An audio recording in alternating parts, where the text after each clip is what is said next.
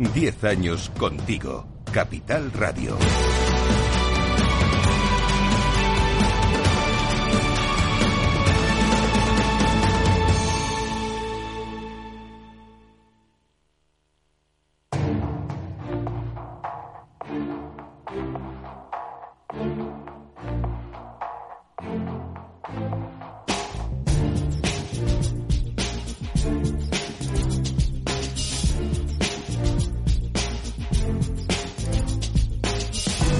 Capital Radio, la magia de la publicidad, con Juan Manuel Urraca.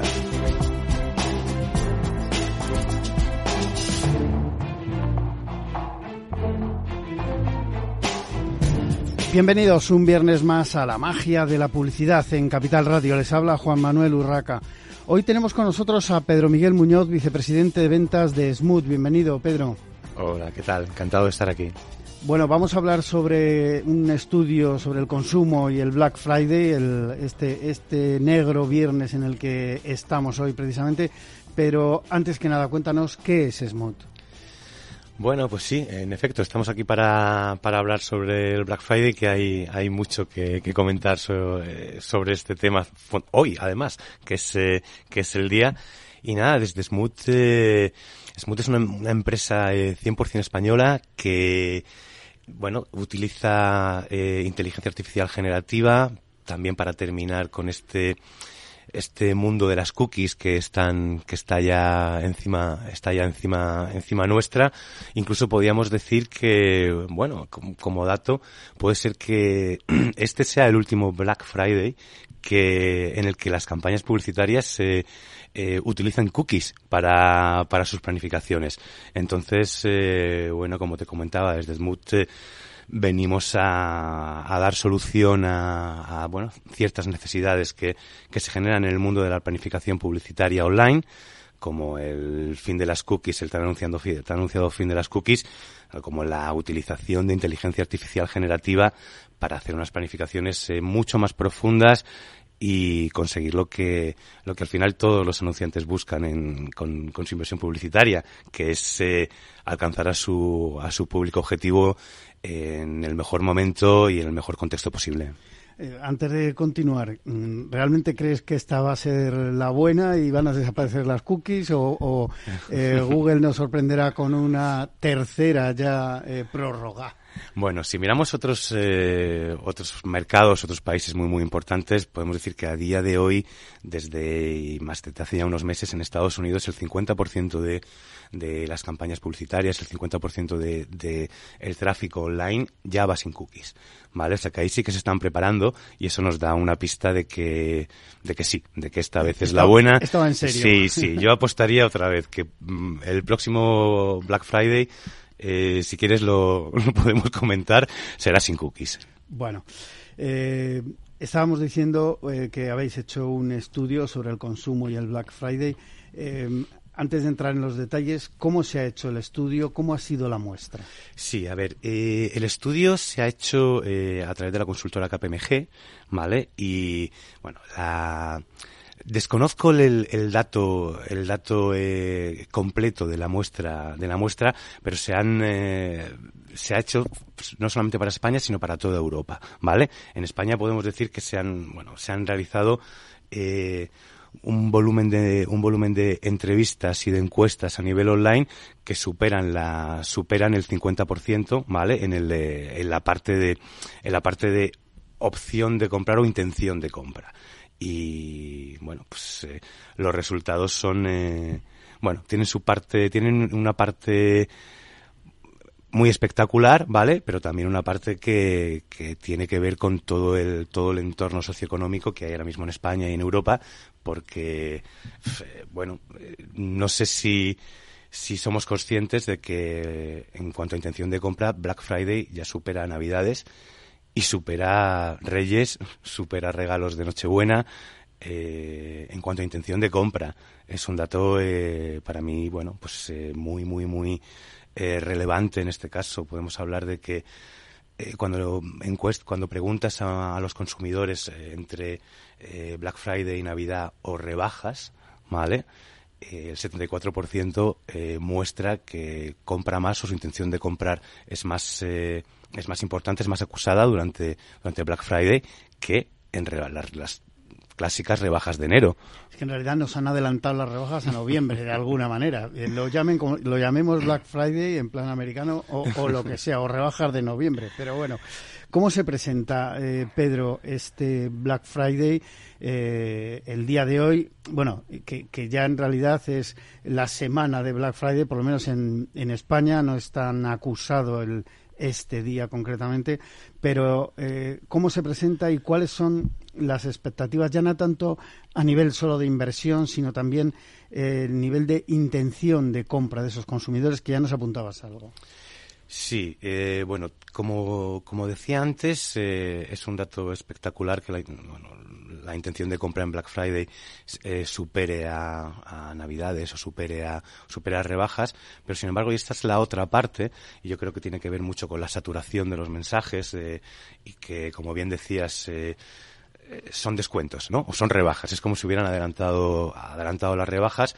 La tendencia en los últimos tres años, según Google Trends y bueno y, demás estudios, es que cada vez va en tendencia negativa, ¿vale? No, tenemos unos niveles de unos niveles de consumo, niveles de compra muy muy muy altos, pero que como han dejado de crecer, incluso están decreciendo. Creo que también puede tener en cuenta, se, se, puede puede puede influir en esta en esta situación otra vez la situación socioeconómica que, que hay en España o en Europa, pues con estos eh, esta situación que tenemos con la inflación, en la que, bueno, lo que provoca que al final el concepto ahorro o el concepto, eh, o la, la, sí, ese, ese concepto ahorrar está más, más eh, implementado en la mente, en la mente del consumidor.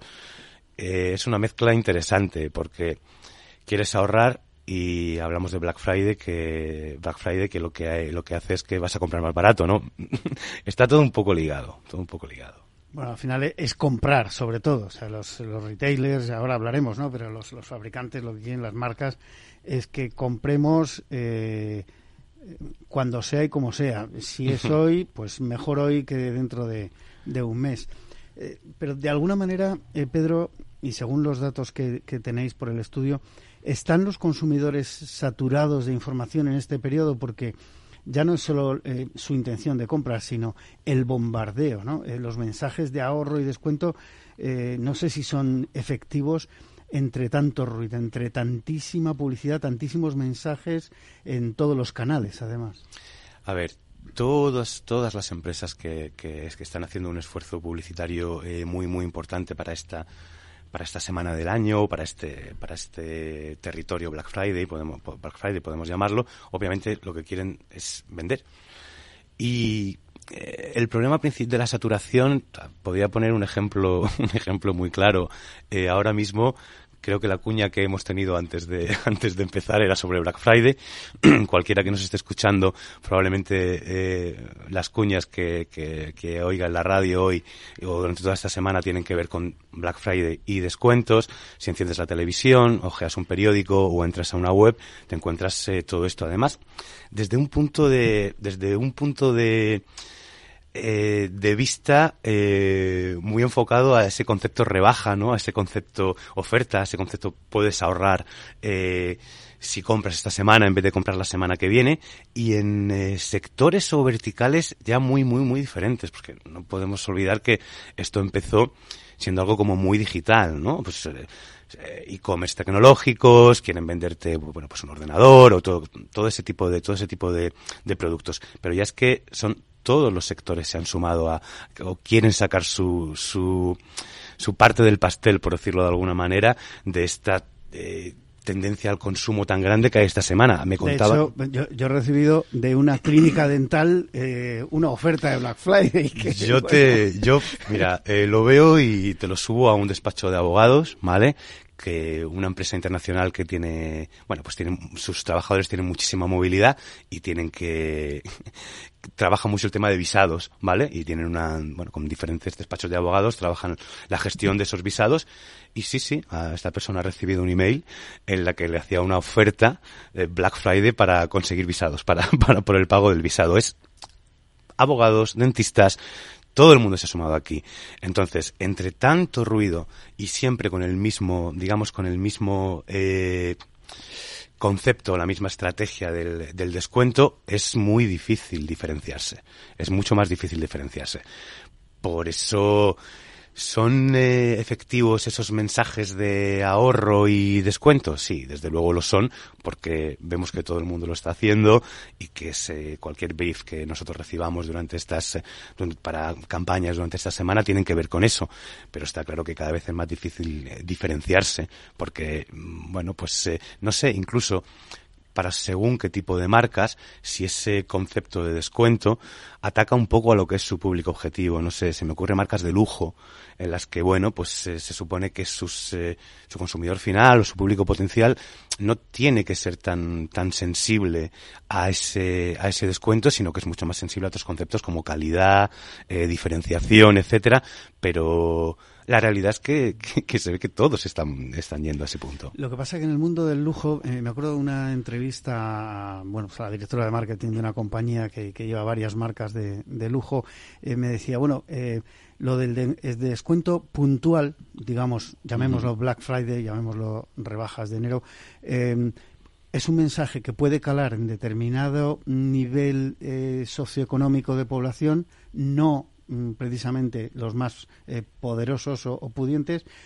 por el tema aspiracional. Si un bolso de señora cuesta 600 euros y lo, y lo puede conseguir a 300 por esa rebaja de un 50%, eh, más población, o sea, baja el nivel de poder adquisitivo para, para llegar a eso. O un reloj o un, no sé, algo de ese tipo. Eh, es relativo, pero bueno, tiene, tiene cierta consistencia, ¿no? Tiene mucho que ver con lo que, con lo que hacemos en Smooth, en el sentido de que nosotros estamos buscando el público potencial dentro de un contexto eh, semántico que, que sea favorable para, para esa marca, pero también dentro de un contexto emocional y que te permite, además a, través de lo que comentaba antes, a través de inteligencia artificial generativa, que lo que hace es todo mucho más rápido, eh, poder ir a eso, ese ejemplo que ponías es perfecto. Este no es mi público objetivo para, para una marca de lujo, pero es que tengo 10 días o 12 días al año en el que ese sí que puede ser mi público objetivo por el tipo de mensaje que estoy lanzando. Entonces eso es, para mí, bueno, has dado en el clavo y además es súper interesante el aplicar estas, estas bueno, pues eh, las, cómo están evolucionando las tecnologías para esos momentos puntuales. Quiero decir, no hace falta inteligencia artificial eh, para saber eh, dónde están los potenciales compradores de un bolso de 2.000 euros o 3.000 euros. Eso es bastante sencillo. Eh, sí que ayuda la inteligencia artificial a encontrar a ese tipo de público objetivo en un momento concreto, en un contexto emocional eh, eh determinado, eh, porque de repente puede, puede ser que una poco, como decías, que durante 10 días eh, de este, esos 10 días de Black Friday, porque ya no es solamente un día, sino que todo lo que llevamos ya, encuentres un público objetivo que normalmente no es el que no es el que te compra. Se, abre una ventana nueva. Exacto. Pero eh, Pedro, ¿qué deben tener en cuenta las marcas para llegar al consumidor en estos momentos? A ver, eh, siempre, siempre, siempre eh, yo estaré del lado de la, de la segmentación, no solamente del mensaje de marca, eh, digamos, más global para todo tu público objetivo, sino dedicarnos eh, más a encontrar a ese público objetivo que nosotros tenemos en un momento determinado y sobre todo en un contexto emocional determinado. Lo que lo que permite la inteligencia artificial, además en estos, en estos días que hay muchos críticos, hay gente a favor, gente en contra, eh, bueno, porque la tecnología eh, está haciendo cosas que hacen los humanos, que los humanos podían hacer mejor, o que podían, o toda, toda esta polémica que se genera. Yo soy de los que pienso que la, la, inteligencia artificial generativa se tiene que utilizar para hacer cosas que no podíamos hacer antes, ¿vale? Por tiempo o por incluso, eh, bueno, capacidad, ¿vale? Porque nosotros, la pregunta es, ¿qué tienen que hacer, qué tienen que hacer las marcas? Las marcas tienen que lanzarle a su público objetivo el mensaje concreto y dentro del contexto emocional concreto para que eso sea mucho más efectivo. Eso es una forma de diferenciarse. Hablamos, estamos hablando de Black Friday. Eh, no puede ser todo descuentos.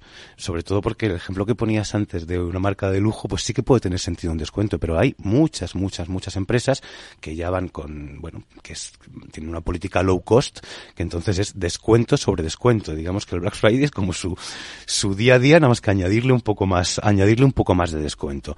No, lo que hay que hacer aquí es, eh, ahora mismo, eh, tecnologías como tecnologías de, inteligencia artificial generativa que sean capaces de, de analizar tanto texto como vídeo como audio para detectar si en ese contenido en concreto, ya sea de vídeo, audio eh, o texto, está tu público objetivo y además está en un contexto emocional por el tipo de por el tipo de eh, sí de, contexto emocional que tiene esa noticia ahí es donde tenemos que impactarle. Con una oferta de descuentos con una oferta de pasión por viajar con una con por una con una con una oferta o con una o con un mensaje que tenga que ver más con lo aspiracional. Diferenciarse así de alguna manera y para eso son es básico los datos.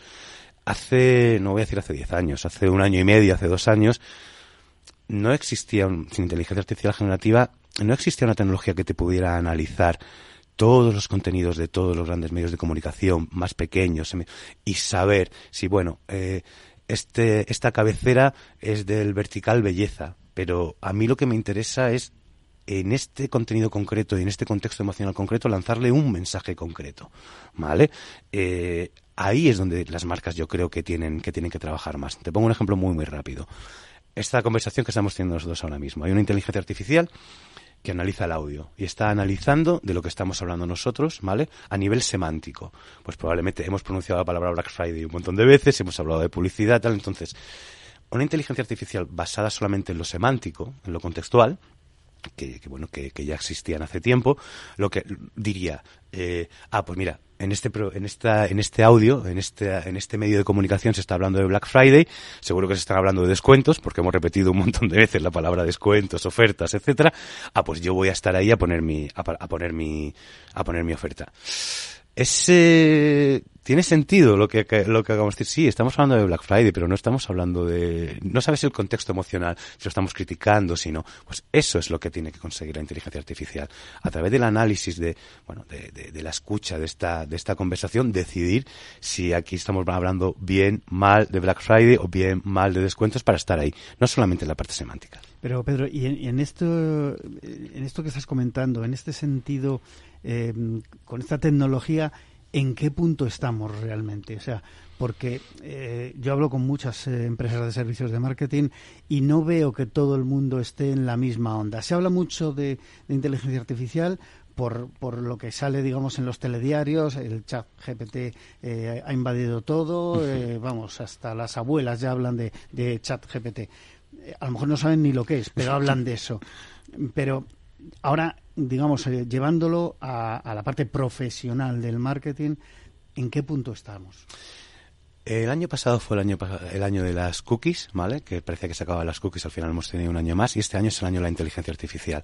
Es muy, muy, muy fácil que tú encuentres a todos los, eh, eh, bueno, a todos los actores de la planificación digital o de la planificación de medios que han, añadido una slide a sus presentaciones o su discurso en la que se habla de cookies, y en la que se habla de cómo la inteligencia artificial pues puede ayudar a hacer creatividades nuevas, puede ayudar a tal. Yo te puedo decir nuestra experiencia, ¿vale? En nuestro caso nosotros nacemos ya como una, como una tecnología sin cookies y como una inteligencia artificial generativa. ¿Y eh, dónde estamos? Pues estamos aportando la posibilidad de analizar en unos pocos segundos todo el contenido que hay, además en tiempo real.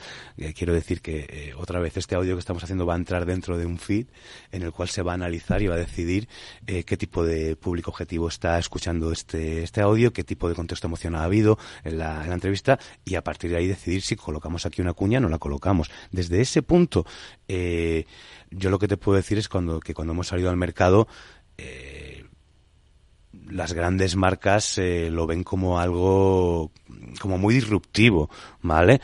No es solamente voy a mejorar mis creatividades a través de, inteligencia artificial o voy a mejorar todo. Es eh, depende en el punto que, coja cada una de las empresas, pero en mi opinión todos tenemos que todos tenemos que subirnos al, a este carro para ver de la forma que lo podemos aprovechar. Y en vuestro caso, eh, Pedro, ¿cómo puede ayudar Smooth a esas marcas a llegar de forma relevante y en el momento emocional más adecuado? Porque ya nos lo has avanzado un poco, pero eh, tampoco es tan fácil. Si, si vendes, eh, digamos, algo glamuroso, vale, pero mm, si vendes algo que no tiene ese, glamour.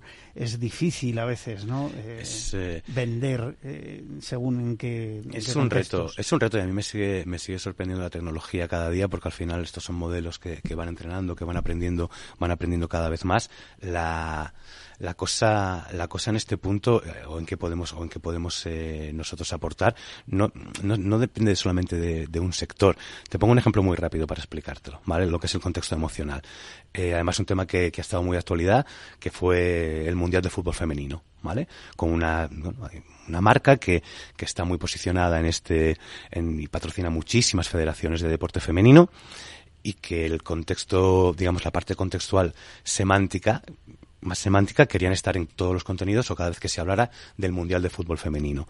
En un principio el contexto emocional de todos esos eh, vídeos o cortes de vídeo o anuncios de, o perdón, eh, artículos de prensa eh, era muy sencillo decir aquí se está hablando del Mundial de Fútbol Femenino, yo soy el patrocinador, quiero estar ahí, quiero asociarme a ese territorio sin tener en cuenta el contexto emocional. En un principio la cosa era muy fácil y estamos hablando de una empresa que vendía energía, no, es nada glamuroso, ¿vale? Era muy sencillo colocar un pre-roll antes del resumen del partido de semifinales que nos lleva a la final o cuando vamos pasando rondas y todo lo demás, pero de repente, y además en tiempo real, en cosa de 24 horas, todo, todo el contenido que tenía que ver con la selección eh, femenina de fútbol pasó ya no ya no voy a decir de que un contexto emocional positivo, pero sí que te diría, sí que te diría que eh, cuando menos eh, polémico, ¿vale? Con todo el tema rubiales y todo ese tipo de cosas. Entonces esa marca ya no quería estar en un pre-roll antes del vídeo, eh, de, esa, de, esa, pieza de vídeo donde aparecía pues señores peleándose eh, sobre, bueno, con toda la polémica del mundo femenino. Eso es lo que puede aportar Smooth. No solamente la parte contextual, que es muy sencillo, sino analizar ese contexto y decir, y decir a esa marca, no, quieres el territorio eh, mundial de fútbol femenino, pero no dentro de ese contexto emocional. Eh, nos queda un minuto. ¿Cómo crees que puede afectar el uso de la inteligencia artificial al desarrollo de las campañas, en concreto de Black Friday, ya ya que estamos hoy? Yo te cuento nuestro ejemplo. Tenemos muchísimas, eh, muchísimos briefs que tienen que ver con eh, Black Friday y otra vez, segmentación, segmentación y más segmentación. No, la, no matar moscas a cañonazos, eh, sino que realmente que cada impresión, cada, eh, cada clic, cada, cada mensaje que se lance dentro del mundo digital se lance al dentro del contexto eh, semántico, pero también del, dentro del contexto emocional en el que tiene que estar el consumidor para ser, eh, estar positivo con respecto a la compra. Bueno, pues eh, Pedro, Pedro Miguel Muñoz, vicepresidente de ventas de Smooth, muchísimas gracias por haber estado en esta mañana de viernes con nosotros en la magia de la publicidad. Eh, seguro que no será la última porque yo creo que es un tema muy interesante y que tiene mucho desarrollo todavía todo este tema de la, de la inteligencia artificial. Muchísimas gracias eh, a vosotros por y hoy encantado de, de, volver a hablar con, hablar con vosotros. Gracias. Bueno, nosotros tenemos que hacer una breve pausa para la publicidad y enseguida continuamos aquí en la magia de la publicidad en Capital Radio.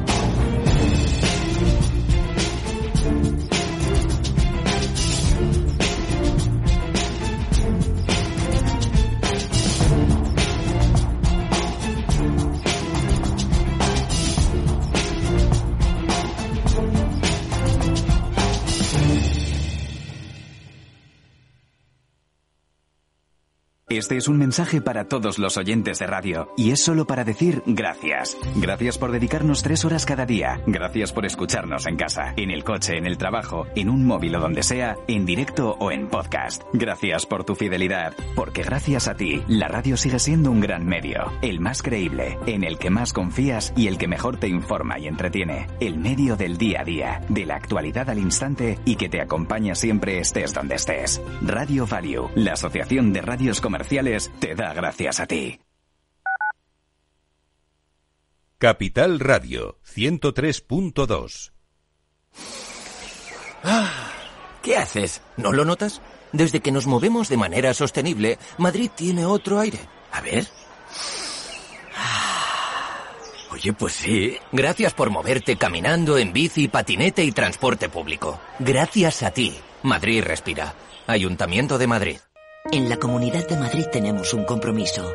Erradicar la violencia contra la mujer. Servicios de atención psicológica, profesionales de asistencia jurídica, recursos de atención social, atención a los menores, forman una amplia red de recursos con la que contamos para atender a todas las mujeres que sufren violencia. Pacto de Estado contra la Violencia de Género, Ministerio de Igualdad, Comunidad de Madrid. Capital Radio. Diez años contigo.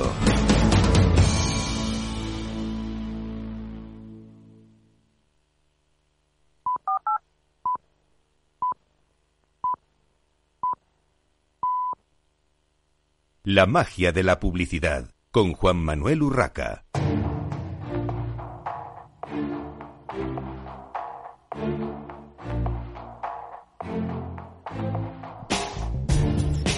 Continuamos en esta mañana de viernes en la magia de la publicidad en Capital Radio.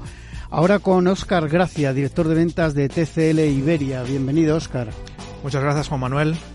Bueno, eh, TCL, eh, fabricante asiático, chino en este caso, de electrónica de consumo y que ha entrado con fuerza en Europa y ahora nos contarás datos de España, eh, sobre todo con, con, un producto, mm, bueno, en el que tiene mucha competencia como es televisión, pero que eh, tenéis eh, mucho más recorrido, muchas más cosas. Ahora nos cuentas. Para empezar, me gustaría saber ¿Cuál es el posicionamiento de la marca en España? Que hasta cierto momento parecía un poquito errático y bueno, yo creo que digamos que se va centrando. Bien, es cierto, es cierto. El proyecto de desarrollo de TCL en, España empezó hace un año y medio. anteriormente la marca estaba presente, pero estaba presente de una forma muy limitada y se centraba principalmente en, en, pequeña pulgada y en, y y en conseguir un volumen en, eh, en un producto de entrada.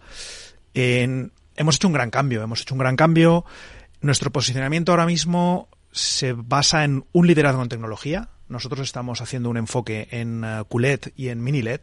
Estamos yendo a un producto de gama media o media alta. Y en convertirnos en el referente en producto de televisión de gran formato. 65, 75, 85 y nuestro, nuestra estrella es el 98 pulgadas.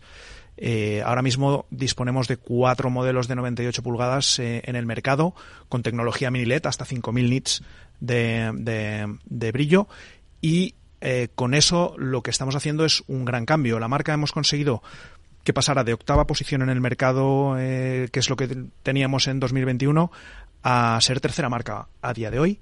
Hemos desarrollado eso a base de, de, cambiar el mix de producto, de, de, hacer, un, hacer una apuesta por ofrecer la máxima calidad a un precio razonable eh, al, usuario final eh, y centrarnos mucho en la última tecnología. ¿no?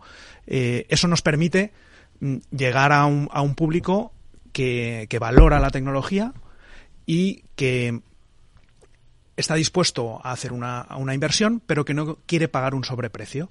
Eh, ese es nuestro target y, lo tenemos muy claro, ¿no? Enfocarnos muy bien en, en, el, producto de más tecnología y ser capaces pues de acceder a, un público muy amplio y eso nos lo permite el ser el segundo fabricante del mundo de, televisores ahora mismo somos el segundo fabricante eh, tanto a nivel de paneles como a nivel de televisor.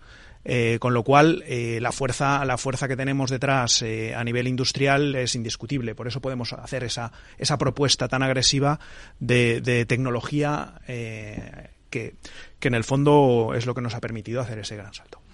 Bueno, ¿y en qué nivel de reconocimiento de marca está en estos momentos TCL en España? Porque una cosa es eh, las ventas y otra cosa es eh, los competidores que tenéis que de alguna manera, eh, bueno, pues llevan muchos años, algunos muchísimos. no significa que estén algunos de esos más antiguos, digamos, sobre todo los europeos, no significa que estén en las primeras posiciones, pero es verdad que el reconocimiento de marca está ahí. Vosotros estáis ahí luchando, pero ¿en qué nivel diríais? Estamos empezando estamos empezando, eh, el, reconocimiento de marca no es algo que, sea inmediato y, hemos empezado eh, sentando unas bases, ¿no? Hemos empezado sentando las bases de, la marca, haciendo un buen posicionamiento en el retail, teniendo una buena imagen en el punto de venta, en el último metro. Para nosotros la primera, la primera fase ha sido conseguir una buena posición en el último metro, ¿no? en, el, en el punto de decisión del usuario.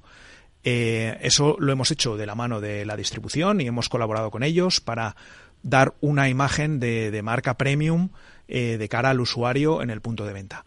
La siguiente fase ha sido empezar a construir el, el brand trust.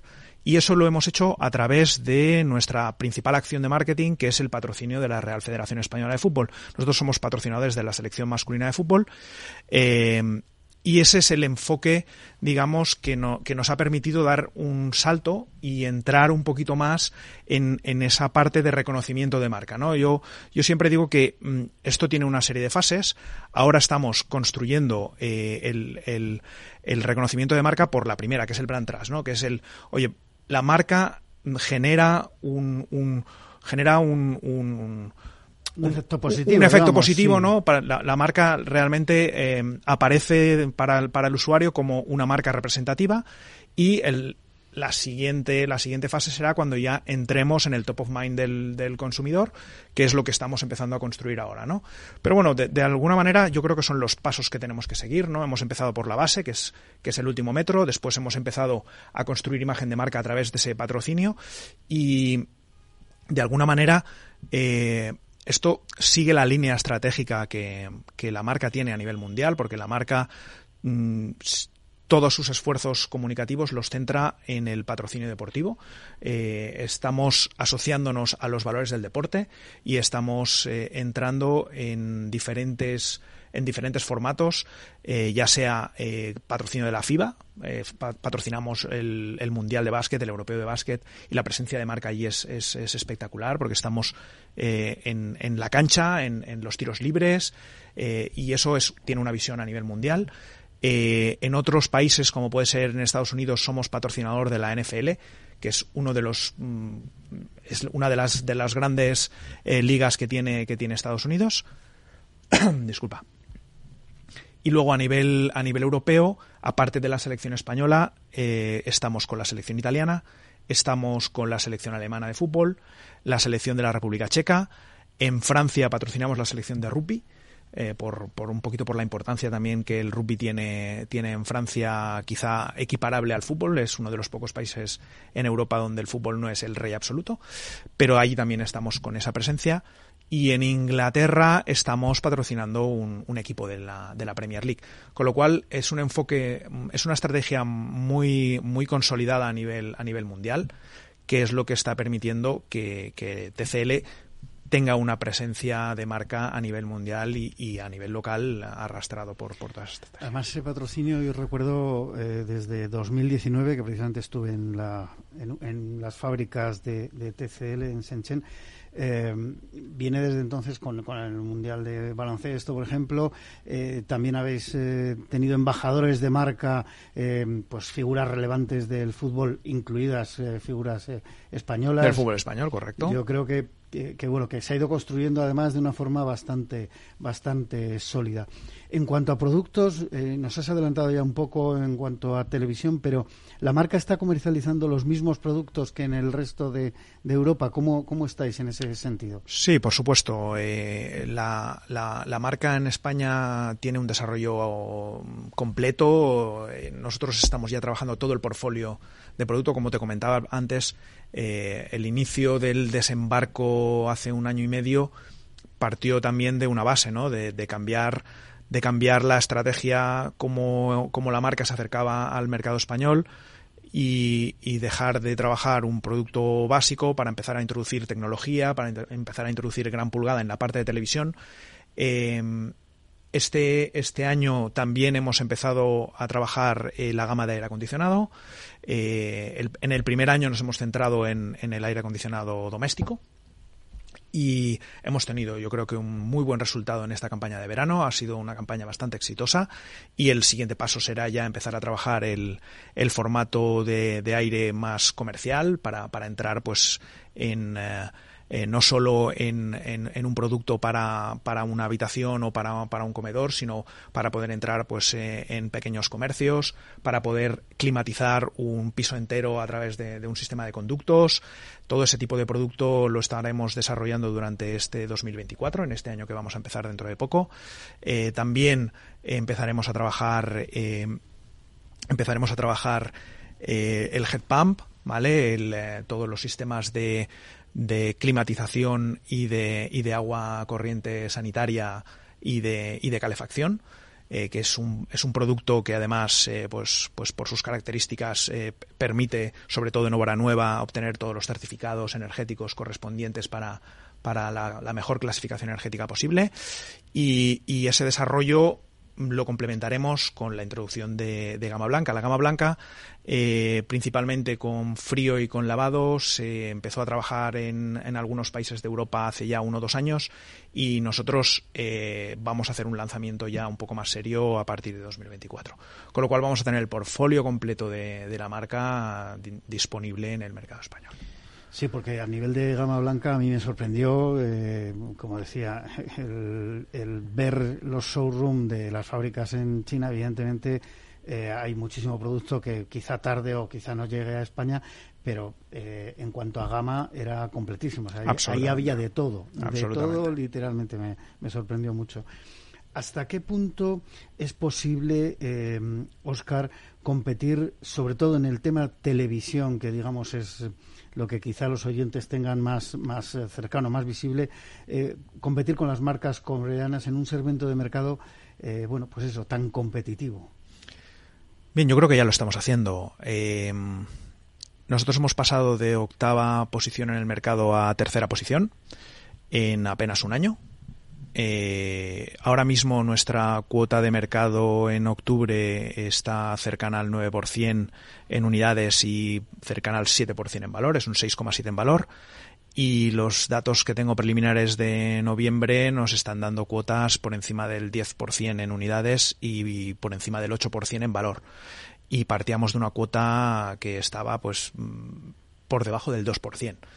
Eh, todo ese desarrollo ha sido eh, a base de, de, abrir distribución, de, de, tener, de tener una política comercial coherente, de, ofrecer al usuario eh, lo que realmente está pidiendo, que es mm, tecnología.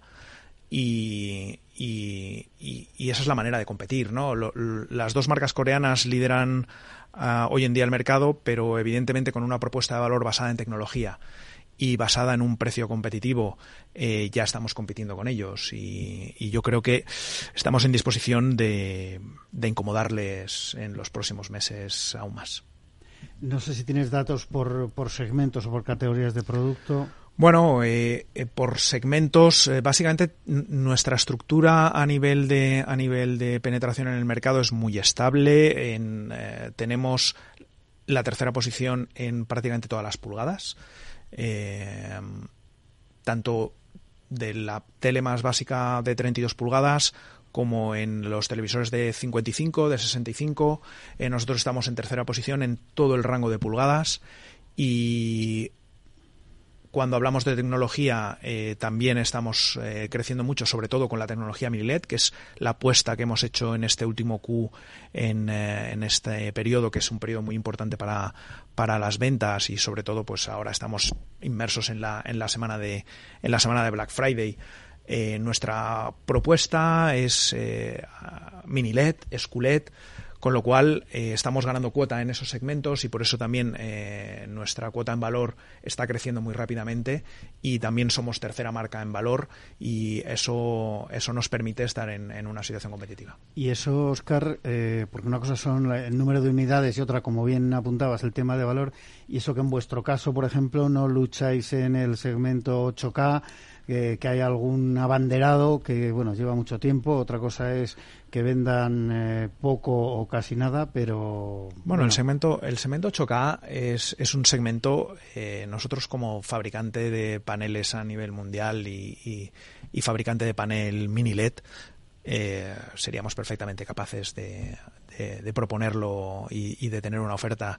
Eh, si no lo estamos haciendo ahora mismo eh, es porque no vemos la necesidad. Nosotros nos estamos centrando en, en, un producto eh, diferencial, en un producto tenemos un 98 pulgadas mini LED que ofrece hasta 5.000 nits de brillo.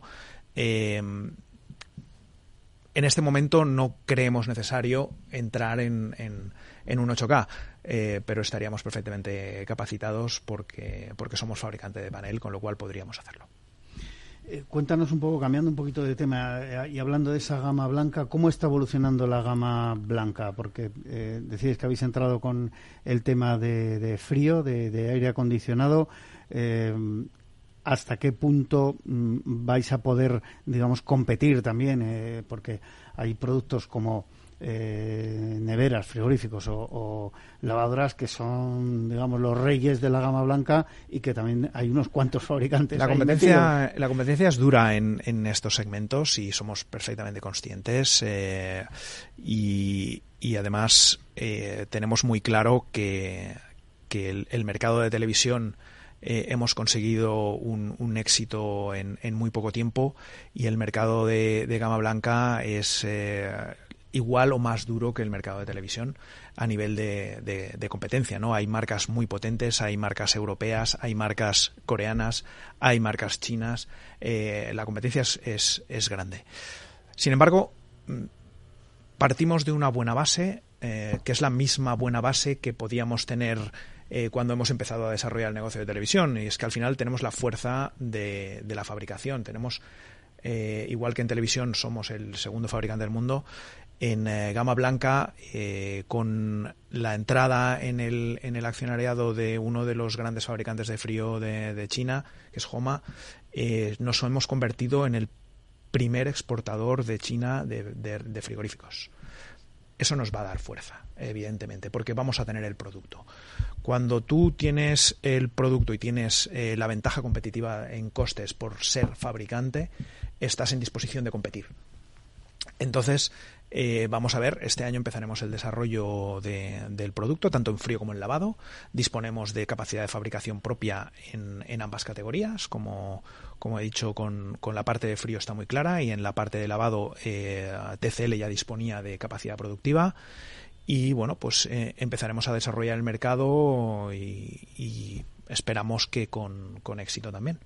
En general, Oscar, ¿qué se vende más? Porque muchas veces eh, cuando se habla de electrónica de consumo, y pasa un poco en todas las categorías, pero me estoy acordando ahora de, los móviles y de las teles, sobre todo, eh, se habla mucho, se, incluso se, se empuja a nivel publicitario eh, las gamas premium y luego la mayoría de los fabricantes reconocen que, que lo que venden realmente es la gama más baja.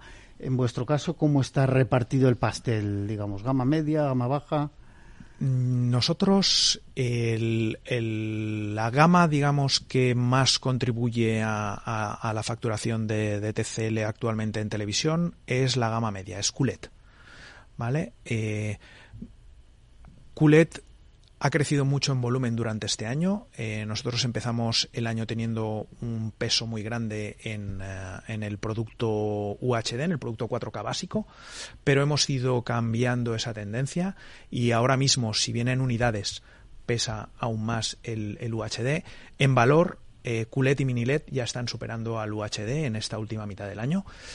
Y eso es eh, gracias a que la propuesta, la propuesta que nosotros hacemos nos permite llegar a un segmento medio, un segmento medio que eh, con eh, marcas eh, líderes seguramente en, en, el mismo rango de precio pueden acceder a un producto UHD, nosotros lo que intentamos es ofrecer siempre un salto en tecnología en un nivel similar de precio.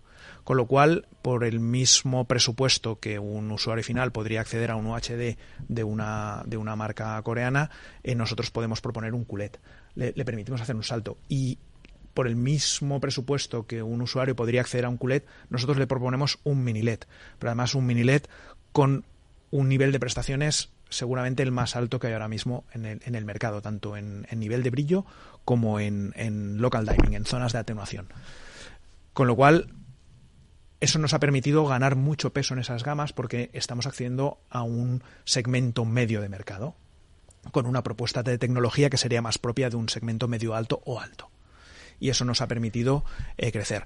Eh, si bien, si valoramos en unidades, evidentemente, eh, todavía el, el, 4K, el UHD básico, sigue teniendo peso, pero en valor hemos conseguido ya dar ese salto en esta, en esta última parte del año. Oscar, estamos en la magia de la publicidad. En Capital Radio tenemos que hablar de, marketing y publicidad. Eh, ya nos adelantabas eh, esas eh, acciones, pues patrocinando, por ejemplo, el equipo masculino de la selección española de fútbol. ¿Qué, más acciones estáis haciendo en cuanto a marketing para lograr ese reconocimiento que merece la marca en, España? nuestro foco, nuestro foco va a ser la activación de la marca a, través de a través de, nuestro patrocinio. Eh, nuestro eje principal va a ser el va a ser el patrocinio porque creemos que podemos capitalizarlo muy bien. Eh, hemos elegido un, formato de patrocinio eh, que engloba al máximo número de, de, personas. por eso hemos, hemos elegido la, selección nacional y, y, toda nuestra acción de, de marketing va a girar en torno a, la activación de, ese patrocinio y vamos a hacer eh, durante los próximos meses vamos a hacer activaciones no solo durante los periodos en los que en los que la selección está participando en, competiciones sino durante durante toda toda la campaña. Y evidentemente tenemos una gran cita tenemos una gran cita que es eh, este verano que es eh, la Eurocopa, la Eurocopa de fútbol, con lo cual todo nuestro esfuerzo de marketing, evidentemente, acabaremos dirigiéndolo hacia, hacia allí, ¿no? Hacia mm, buscar esa asociación con el mundo del deporte, con los valores del deporte y seguiremos impulsando mucho eh, la calidad mm, y la imagen de marca en el último metro. Para nosotros es muy, muy importante, ¿no? El, el, el, below the line eh, yo creo que eh, mm, está, está de alguna manera no es tan atractivo hablar del, del below the line, pero tiene mucha fuerza mucha, mucha fuerza. Y nosotros queremos mucho en eso. Entonces trabajaremos muy bien esa parte. Eh, cambiando un poquito de tema, hace más de un año eh, un responsable europeo de la marca me comentaba eh, la llegada de productos para gaming como monitores, por ejemplo, la llegada a Europa y, entiendo que también a España. ¿Qué, ¿Qué, ha sido de esos planes? Bien, la, la, parte de monitores de gaming es un, es un tema que lanzaremos, eh, que lanzaremos en este 2024. Se van, a, se van a presentar en una primera fase dos, dos modelos, dos modelos de 27 y 32 pulgadas eh, con 170 hercios y con un milisegundo de, respuesta. Eh, ambas pantallas con la tecnología mini LED y va a ser un va a ser una va a ser un, producto destinado al, al, público gaming más exigente. Eh, en paralelo nosotros también estamos trabajando por la por la parte de gaming en nuestros televisores tanto QLED como mini LED. Trabajamos muy bien el, el, el modo gaming dentro del televisor no qué significa que cuando un usuario eh, adquiere un mini LED de, TCL, tiene un modo gaming dentro del, propio televisor que le permite trabajar con 240 Hz de refresco en, en formato Full HD. Eso es una prestación que a nivel de televisores no es común y nosotros queremos acceder al, público gaming por esas dos vías, ¿no? Por un lado, lanzaremos dos, dos productos que los lanzaremos durante 2024, seguramente eh, serán eh, oficialmente presentados eh, a partir del, CES, a partir de enero, y, entrarán en el mercado español durante, durante el primer Q del 2024, pero nuestra oferta hoy en día ya incluye esas prestaciones a través de, a través de nuestros modelos QLED y MiniLED donde hemos dotado ese, ese modo gaming. Eh, siguientes desarrollos a nivel de, de, gaming eh, todavía no podemos desvelar porque el headquarter está trabajando en ello. De hecho, en, en la IFA hace dos años eh, cuando volvió IFA después de, pandemia y demás, eh, se presentaron unas gafas eh, virtuales también, pero bueno, aquello de momento se ha quedado un poquito parado, ¿no? Ese tema. Bueno, es, un, es un producto, es un producto que es, es un producto que tendrá un desarrollo, hoy en día todavía es un producto de nicho. Eh, y ese desarrollo dependerá, dependerá mucho también eh, de la evolución de, la tecnología, ¿no? Porque esas gafas eh, hoy en día pues te permitían pues acceder a, una imagen equivalente a un 100 pulgadas sin necesidad de tener un 100 pulgadas. Pero también es verdad que la sensación inmersiva que te pueden proporcionar si tú quieres una imagen en 100 pulgadas, ahora mismo la mejor propuesta que puede hacer TCL es su mini LED de 98 pulgadas. Entonces, mm, allí entramos en, cómo queremos ofrecerle al usuario la mejor experiencia y ahora por el momento estamos enfocándonos mucho más en el formato clásico, por llamarle de alguna manera, en el formato de televisión y todo el desarrollo de, producto eh, para, el tema de realidad virtual y de, y de, y de gafas eh, de entorno inmersivo eh, está en una fase mm, iniciática. Una curiosidad, eh, Oscar, eh, después de la fusión de las diferentes divisiones que formaban parte de este eh, gran fabricante asiático, eh, ¿eres el responsable de productos de, de, toda la gama, digamos, de TCL o solamente la parte televisión gama blanca? ¿Qué pasa con la parte de movilidad? La parte, la parte que gestionamos, digamos que TCL, TCL Electronics eh, gestiona televisión, gestiona gama blanca, gestiona aire acondicionado. Eh, y la parte de móviles es una división, eh, son dos empresas hermanas y ellos, ellos gestionan la parte de telefonía móvil y la parte de tablets con, con, una estrategia de desarrollo de producto que va en paralelo y, la verdad es que ellos están, están trabajando y teniendo también éxitos con, con productos como, como la como las tablets con, con el sistema Nextpaper, ¿no? De, con, con, la capacidad de lectura, etcétera. Eh, pero sí, esa parte no, no la gestionamos nosotros.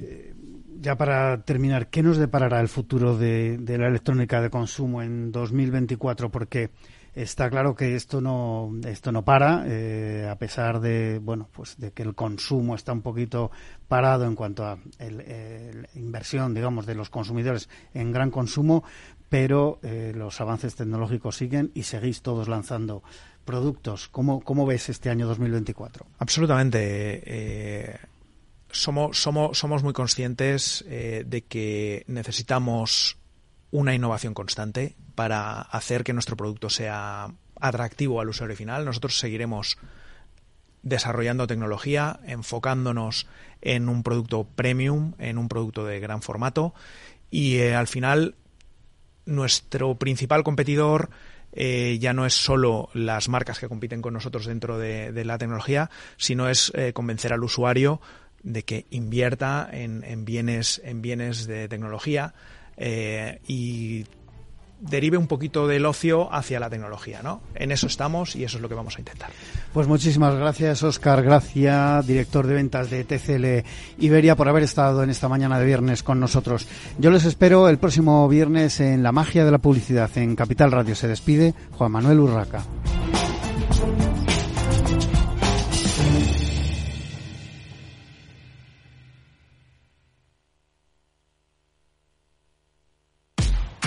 En abril, aguas Novi. El cambio climático lo ha cambiado todo y los riesgos son más y más imprevistos, como las sequías o el pedrisco. Por eso necesitas un buen seguro agrario que garantice tu tranquilidad. Y ahora es el momento de contratar tu seguro de herbáceos. Agroseguro. Trabaja sobre seguro. Disfruta de la mejor cocina gallega en Montes de Galicia. Todo un clásico moderno en el barrio de Salamanca. Disfruta de la variada dieta atlántica, de las mejores carnes y pescados tratados con respeto y transparencia y regados con una de las mejores bodegas de la zona. En grupo, en familia o en pareja, Montes de Galicia te ofrece el espacio perfecto en cada ocasión. Esto te estás perdiendo si no escuchas a Rocío Arbiza en Mercado Abierto. Albert Triola, consejero delegado de Oracle. Yo suelo decir que la digitalización es el plan de pensiones de las compañías y las empresas, con lo cual eso va a llevar a que las compañías van a comprar más software. Mercado Abierto con Rocío Arbiza. Los viernes en Capital Radio te proponemos descubrir y comprender las estrategias de empresas con éxito que servirán de inspiración y ejemplo para la tuya. Escucha Metaempresas, un programa presentado por Andrés Arenas con la presencia y los consejos de expertos en distintas áreas y profesores de reconocida trayectoria. Todos los viernes a las siete y media de la tarde, Metaempresas, Capital Radio.